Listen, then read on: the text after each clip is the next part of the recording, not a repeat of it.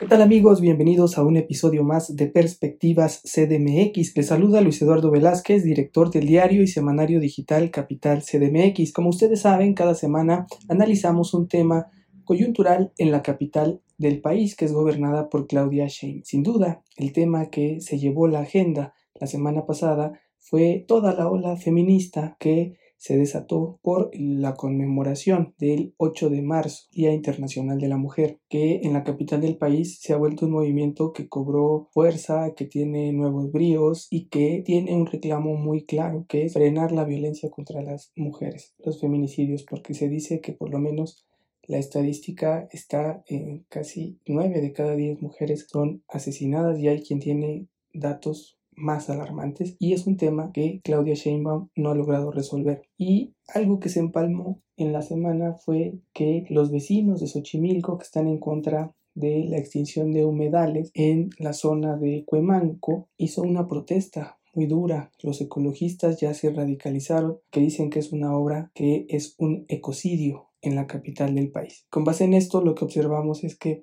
Claudia Sheinbaum, y es lo que ponemos en la mesa, se ha caracterizado históricamente por ser una mujer que se dice ambientalista, que se dice feminista, pero en los hechos, ahora que está gobernando y en esta coyuntura que les comentamos, se observa que parece ha olvidado su pasado feminista, su pasado ecologista, y tanto ecologistas como feministas han mostrado mucho repudio a su gobierno. En el caso ambiental, una de las quejas es que desde Secretaria de Medio Ambiente fue quien le puso más concreto a la capital del país al hacer los segundos pisos y ahora la acusan de hacer este transporte para beneficiar más autos en la zona de Xochimilco y afectar el humedal. Y en el caso del feminicidio le ha visto una postura tibia a favor de Félix Salgado Macedonio, candidato de Morena a gobernador en Guerrero, que es hoy por hoy la principal demanda del movimiento feminista, quitar a Félix Salgado Macedonio como candidato, pero ha sido respaldado por el presidente de la República, Andrés Manuel López Obrador, y también por la jefa de gobierno. Y por eso el 8 de marzo se colocó un muro perimetral en todo el palacio que al final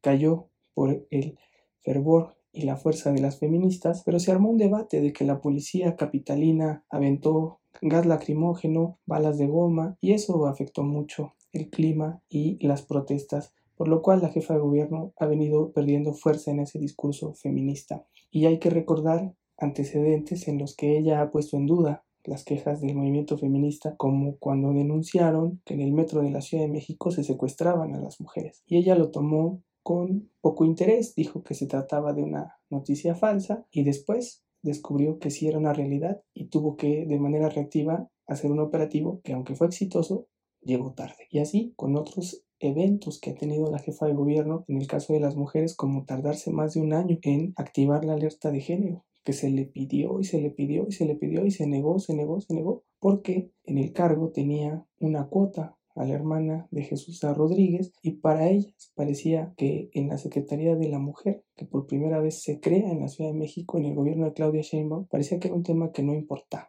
Y así es como la jefa de gobierno la queremos poner en este análisis con mis compañeros periodistas Arturo Páramo, Ernesto Osorio y Alberto Cuenca sobre ¿Qué está pasando? ¿Por qué este repudio de ecologistas y de feministas al gobierno de Claudia Sheinbaum? ¿Qué ha hecho mal la jefa de gobierno? ¿Por qué no hay un trabajo ahí de contención? Y sobre todo, ¿por qué esta Secretaría de las Mujeres no se ha impuesto en todo este debate feminista?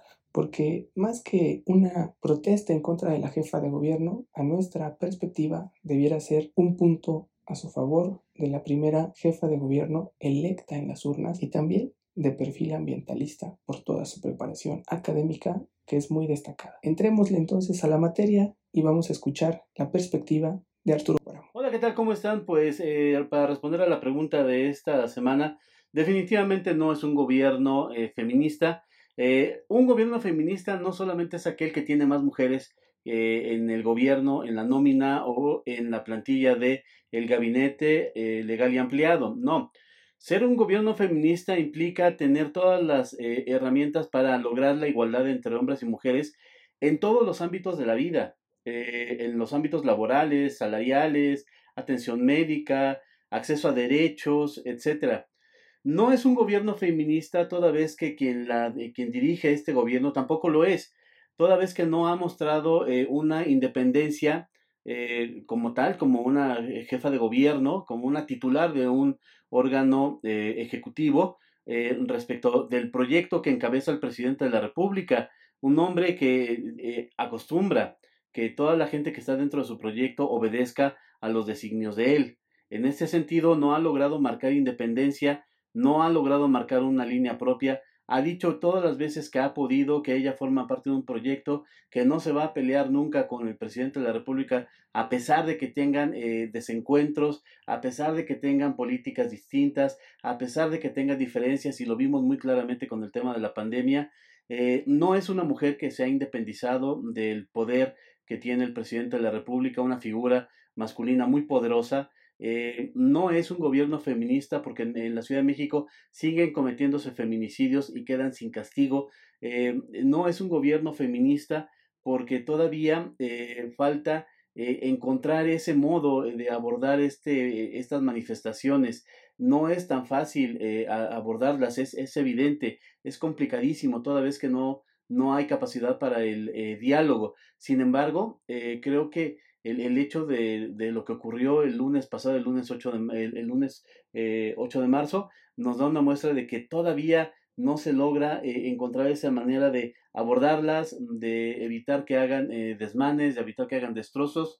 Eh, no se trata solamente de no reprimirlas, se trata de que toda esa gente que está ahí tenga acceso a derechos y tenga acceso a todo aquello, aquello que reclama y por, cual, por lo cual sale a las calles.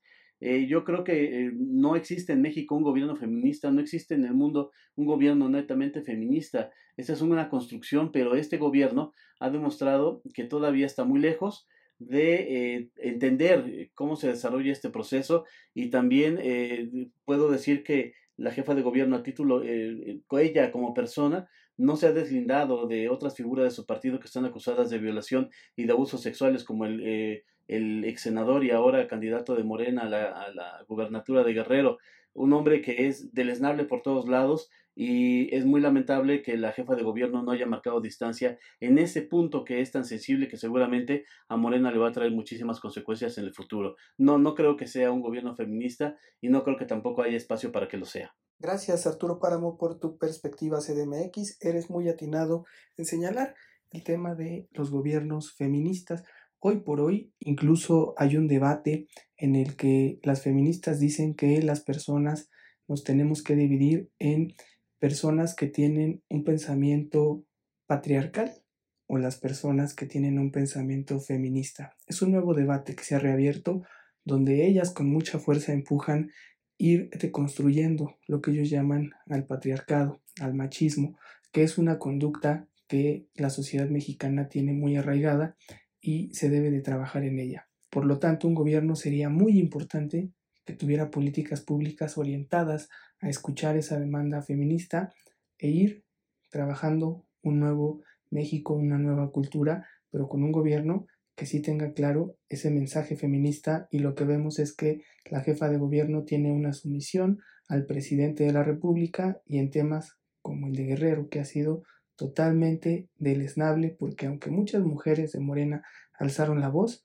ella, que es la mujer de Morena más importante por el cargo que representa, guardó silencio y no se deslindó. Ahora vamos con Ernesto Osorio, director de Gaceta Ciudadana, que tiene lista ya su perspectiva. ¿Qué tal amigos de Capital CDMX, Luis? Bueno, pues esta pregunta de si la jefa de gobierno la podemos considerar feminista o no. Creo que la jefa de gobierno ha perdido una oportunidad única que tenía para poder ser sensible al reclamo de las mujeres. Vimos que después de este 8 de marzo, más allá de la referencia a los actos de vandalismo, al enfrentamiento, a la valla que había colocado el gobierno federal, se dejaron de lado lo principal que era de esta manifestación, las demandas de todos los años de las mujeres de justicia, menos este, desigualdad social, menos desigualdad de género, reconocimiento de los derechos de la mujer para poder decidir ella misma sobre su mismo cuerpo, el salario equitativo, un alto a la violencia de género intrafamiliar también.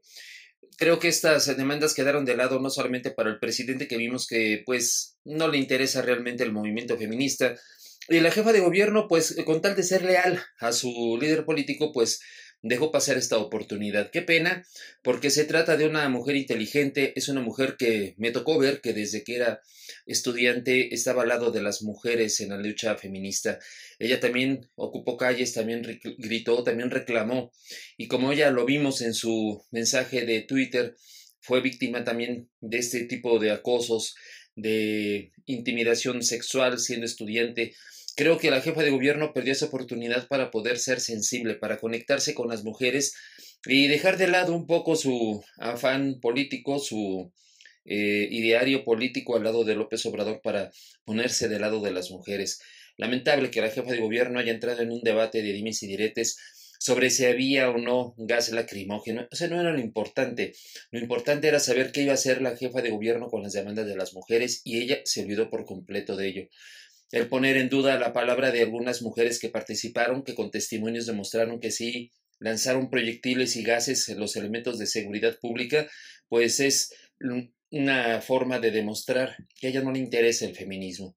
Ahí quedó, pues, una oportunidad más para que Claudia Sheinbaum, pues por lo menos destaque como una gobernante y no solamente como una administradora de la oficina de la Ciudad de México, que es como nos considera el presidente López Obrador. Gracias Ernesto Osorio por tu perspectiva. Creo que tocas un tema de fondo que es la sumisión de la jefa de gobierno al presidente de la República, que por las feministas es algo que identifican que se debe a que la jefa de gobierno tiene una visión a favor de lo que ellas llaman el patriarcado y no a favor del movimiento feminista y lo que le critican es que sea mujer y no cualquier mujer, sino una mujer poderosa porque tiene el gobierno de la capital del país desde donde puede ser el impulso de grandes cambios en la agenda nacional, empezando por el tema del aborto, que aquí se legalizó y que podría ser ella la primera impulsora desde la jefatura de gobierno presentando una iniciativa al Congreso de la Ciudad de México que ya forma parte del pacto federal y que de ahí se podría enviar al Congreso Federal y hacer mucha presión para que sea un hecho. Son temas que están en la agenda y que no se ven que quieran avanzar por lo menos en el caso de Claudia Sheinbaum. Ahora vamos a escuchar la perspectiva CDMX de Alberto Cuenca, reportero de Capital CDMX y que ha seguido muy de cerca a la jefa de gobierno desde la campaña y ahora en su mandato. ¿Qué tal Luis, amigas, amigos de Capital CDMX? Yo creo, sin duda, Claudia Sheinbaum es una feminista. A lo largo de su trayectoria política lo ha demostrado. Eh, tiene, sí, un enfoque de gobierno, pues, eh, donde se busca fortalecer y garantizar la igualdad de género, pero también quedan muchas dudas sobre su actuar como gobernante aplicando esos principios de feminismo cuando vemos a su policía reprimir, a pesar de que ella ha insistido lo contrario, cuando vimos esas imágenes en el zócalo capitalino de policía eh, utilizando eh, sustancias irritantes químicos pues para eh, disolver la manifestación que en ese momento se realizaba donde los grupos de manifestantes, las manifestantes, estaban ya derribando este muro eh, ignominioso que se colocó en torno al Palacio Nacional. Y la jefa de gobierno ha insistido una y otra vez eh, que la policía no utilizó esos gases. Eh, sin embargo, hubo evidencias en videos donde se nota que sí, que la policía pues utilizó y utiliza eh, pues eh, implementos que de acuerdo con la misma jefa de gobierno están prohibidas.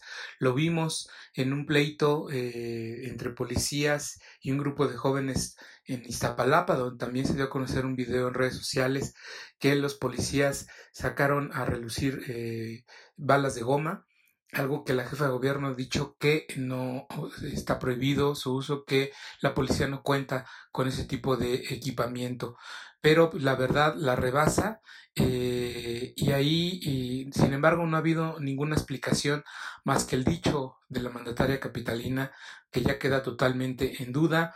Hay un protocolo, se anunció desde el año pasado para la atención de bloqueos, otro para la atención de manifestaciones y no queda claro que tanto la policía se ha pegado a ese protocolo. Bueno, eh, vemos que no es así.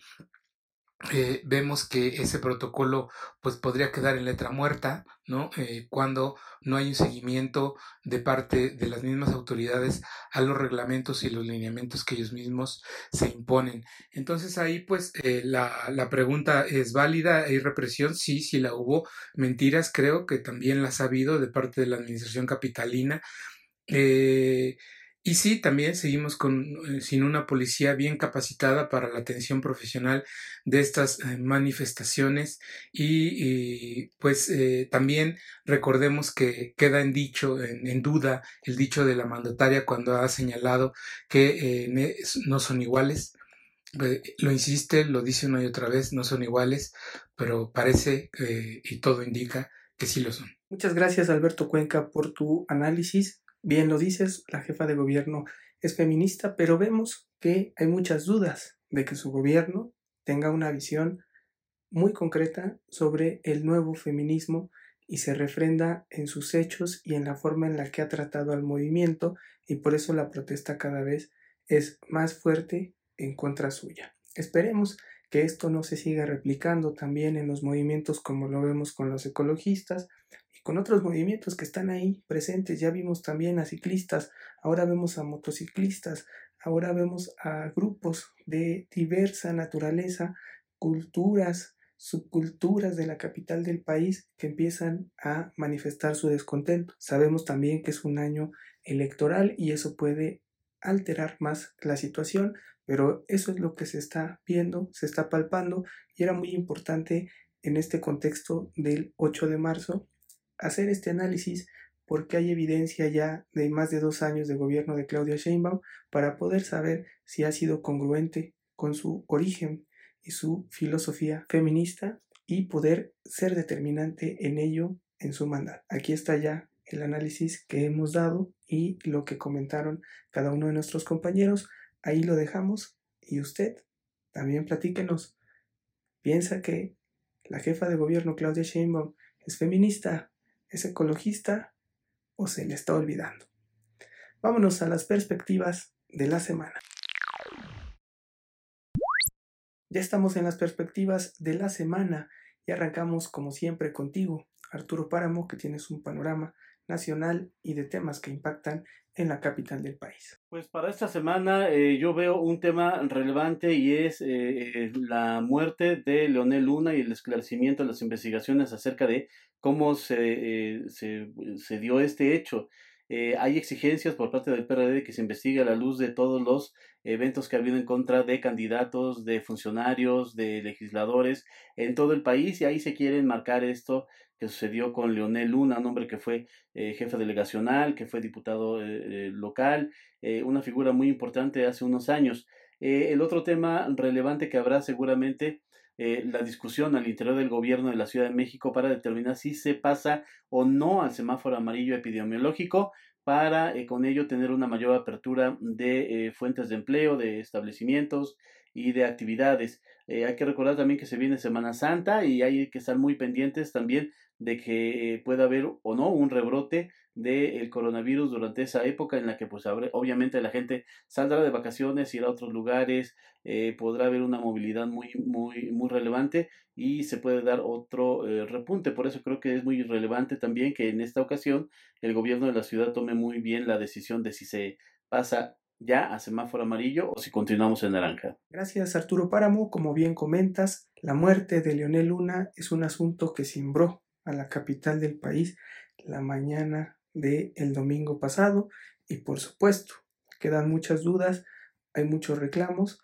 lo único que tenemos que pensar es que la autoridad dé una respuesta muy clara, muy contundente y que los partidos políticos se olviden de lucrar con un accidente y una tragedia en la capital del país. Veremos cómo se desenvuelve y también en materia de pandemia esperemos que ya por lo menos se decrete el amarillo, porque hemos visto que la mayoría anda ya como en semáforo verde, o así es como lo interpretan, pero la autoridad dice que seguimos en semáforo naranja. Vámonos con Ernesto Osorio, director de Gaceta Ciudadana, quien ya tiene lista su perspectiva CDMX. Y de la perspectiva de la semana, bueno, pues hay dos temas que van a estar muy presentes esta semana. Uno de ellos es el seguimiento al caso de Cuauhtémoc Gutiérrez de la Torre, pues que es la apuesta del gobierno de Morena para poder demostrar pues que son eh, más socios en el PRI, que son mucho más perversos y de menos valores los periodistas como Cuauhtémoc Gutiérrez de la Torre, que Morena con Félix Salgado Macedonio ya consumado candidato en Guerrero. Seguirá este debate y pues lamentablemente esta elección parecería ser una demostración o una competencia de ver quién es el más el más burdo, el de menos valores, el más bajo, el más eh, delincuente. Lamentable decir la terna y la mesa, los debates en este proceso electoral. Así que ese será uno de los puntos a seguir esta semana.